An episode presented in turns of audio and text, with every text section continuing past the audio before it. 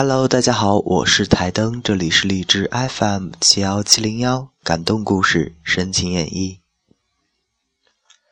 亲爱的我，你好，不知道出于什么动机，我想给自己写一封信。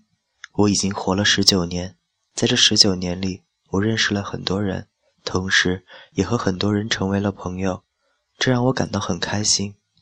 最近不知道什么原因，心里面烦躁的厉害。感觉自己正在发生着改变，困惑、烦恼、担心，很多不安的情绪充斥着我整个大脑。我害怕亲人、朋友都一个个离我远去。从小我就告诉自己要保持快乐，不要在乎别人的看法，不要在乎别人的眼光。我想现在的我快坚持不住了吧。我是一个典型的处女座男生。